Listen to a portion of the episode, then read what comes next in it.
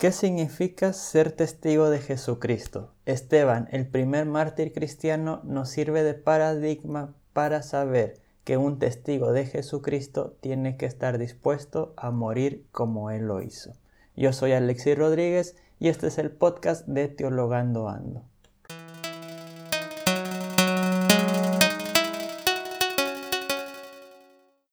¿Qué tal amigos de Teologando Ando? Bienvenidos a otro episodio de este subpodcast y de esta serie llamada Hechos, la primera iglesia.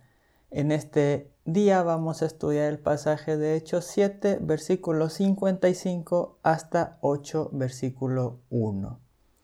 Como todas las semanas, les recomiendo también escuchar primeramente el video en nuestro canal de YouTube de la previa en donde se van a enterar de algunos puntos exegéticos que les va a servir para entender mejor estas predicaciones. Si no lo quieren ver, también pueden escuchar directamente la predicación. También en este día los quiero invitar para el próximo viernes a las 9 de la noche, horario Argentina, 7 de la tarde, horario de México, a entrar al canal de YouTube en donde estaremos haciendo un live en el que les explicaré cómo poder estudiar mejor la Biblia usando una aplicación que es totalmente gratuita para todos los que están en Latinoamérica. Ahora sí, vamos a leer el pasaje que vamos a estar estudiando el día de hoy. Hechos 7, versículo 55. Pero Esteban, que estaba lleno del Espíritu Santo, dirigió su mirada hacia el cielo, vio la gloria de Dios y a Jesús que estaba de pie a su derecha, y exclamó, Veo los cielos abiertos y al Hijo del Hombre de pie a la derecha de Dios.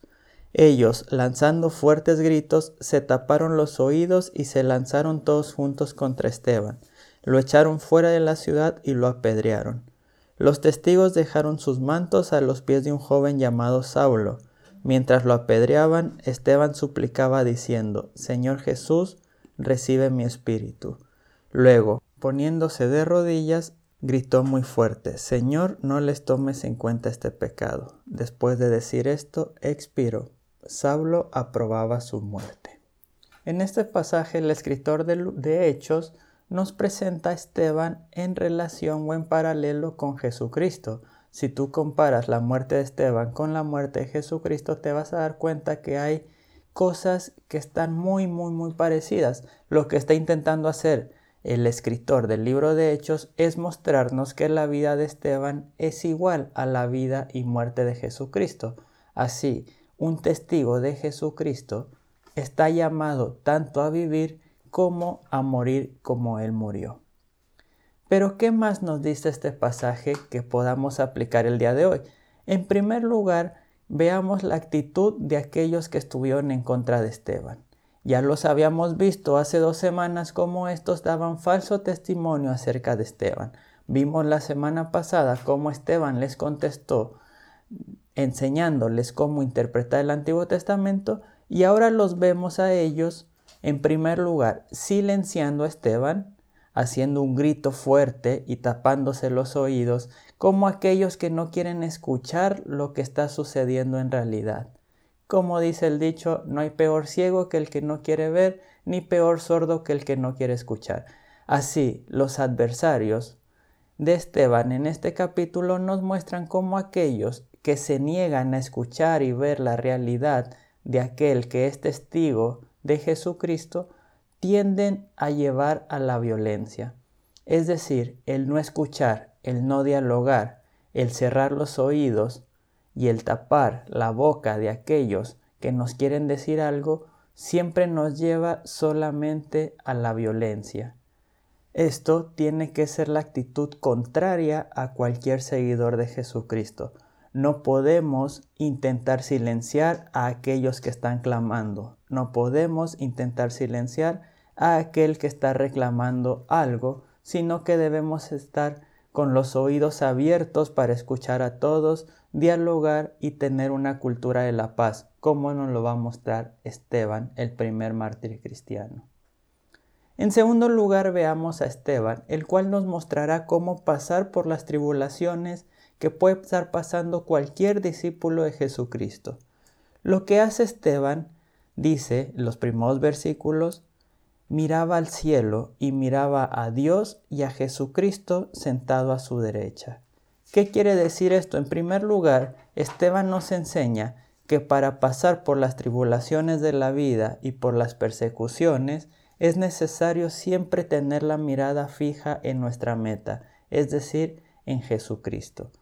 Pero la visión de Esteban va mucho más allá, pues nos muestra que Esteban veía la gloria de Dios y en la gloria de Dios veía a Jesucristo a su derecha. Esto nos demuestra que Dios Padre estaba con la vista puesta en Jesucristo. Es decir, si bien todo el mundo estuvo en contra de Esteban, Esteban podía estar bien seguro que el Padre estaba a su favor porque tenía a Jesucristo a su derecha. Así, este capítulo nos enseña que todo el mundo, toda la sociedad puede estar en contra de aquel que es un seguidor de Jesucristo, pero que debemos estar seguros que el Padre nos está viendo, nos está cuidando y nos tiene en sus manos, en sus brazos de amor. Sin embargo, es paradójico, pues si bien Esteban veía que Dios estaba a su favor, esto no lo privó de sufrir la muerte y una muerte muy violenta. Cierto tipo de cristianismo o de teología bastante superficial te dice que al ser seguidor de Jesucristo y al obedecer a Dios todo va a ir bien. Sin embargo, Esteban nos muestra todo lo contrario. El Evangelio no se trata de aceptar a Jesús para llegar al cielo, sino se trata de aceptar a Jesús para vivir y morir como Él, es decir, una vida de entrega sacrificial al prójimo. Y esta entrega sacrificial muchas veces nos lleva a sacrificios personales que en ciertos lugares pueden llevar incluso hasta la muerte pero incluso en nuestra sociedad donde no nos va a llevar a morir, sí nos lleva a sacrificar a veces relaciones, posiciones o simplemente economía. En medio de todo esto tenemos que estar bien seguros cuál es nuestra meta. Si, nuestra meta es ser como Jesucristo, entonces no nos costará tanto saber cuando alguien está en nuestra contra y cuando Dios está a favor nuestro. En segundo lugar, es interesante ver los dichos de Esteban antes de su muerte, los cuales si bien son una réplica de lo que había dicho Jesús en Lucas, es interesante en la boca de Esteban. En primer lugar, Esteban dice, Señor Jesús, recibe mi espíritu. Si bien Esteban lo está diciendo en su muerte, es una señal para todos nosotros, que lo único que podemos hacer en medio de las aflicciones en medio de los problemas, es decir, Señor Jesús, aquí está mi vida. Poner nuestras vidas en manos de Dios, poner nuestras vidas en manos de Jesús. Y así, aunque muramos, sabemos que estamos seguros, pues estamos en las manos de aquel que nos ama y de aquel que nos protege. Pero este poner nuestra vida en manos de Jesús y en manos del Padre no es solamente algo que nos beneficia a nosotros, sino que al poner nuestras vidas en manos de Jesús, nos damos cuenta de que su amor es tan grande y su misericordia es tan fuerte que no nos deja tener a nosotros enemigos en la tierra, y aun aquellos que parece que están en nuestra contra, no estamos llamados a confrontarlos en forma de enemigos, sino como Esteban, decirle a Jesucristo, Señor, no les tomes en cuenta este pecado. Es decir, Esteban al encontrar su paz y tranquilidad en los brazos de Jesucristo, también encuentra su paz y tranquilidad en el perdonar a aquellos que lo iban a matar. Qué importante es esto, porque mientras aquellos silenciaban a Esteban y lo apedrearon, Esteban sabe que el discípulo cristiano no está para ser enemigos en la tierra, sino está para ser un ejemplo de perdón y de amor aún a aquellos enemigos. Así el cristiano está llamado a ser un testimonio de paz, un testimonio de amor y un testimonio de servicio, aun en los casos más extremos en donde puede perder incluso su vida, como lo hizo Esteban.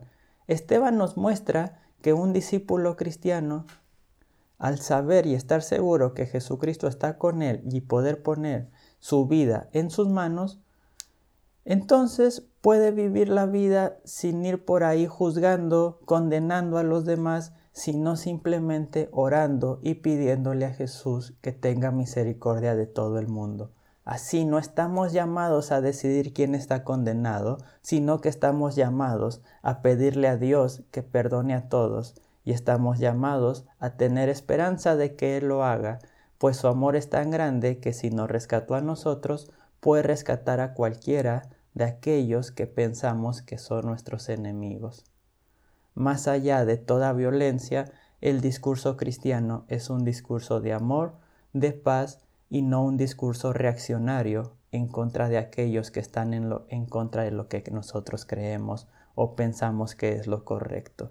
Esteban nos muestra que cualquier tipo de absolutismo no funciona en la vida cristiana, sino que estamos que necesitamos estar dispuestos a morir siempre y cuando de, nuestro, de nosotros nos salga la violencia contra los demás. La historia nos ha demostrado que es la resistencia no, violenta la que cambia las situaciones más violentas que existen y las situaciones más injustas que han existido en la sociedad. Como discípulos cristianos estamos llamados a ser testigos de Jesucristo, a proteger al oprimido y a no silenciar a nadie, siempre en una actitud de paz. Bien, muchas gracias por escuchar esta breve predicación. Los invito de nueva cuenta a suscribirse a este podcast si no lo han hecho y también a visitar mis redes sociales Teologando Ando en Instagram y en Facebook. Los invito también a visitar el blog alexirodríguez.com en donde podrán suscribirse al newsletter y donde también pueden suscribirse a recibir devocionales diarios así como material de estudio mensual. Muchas gracias por su atención. Bendiciones.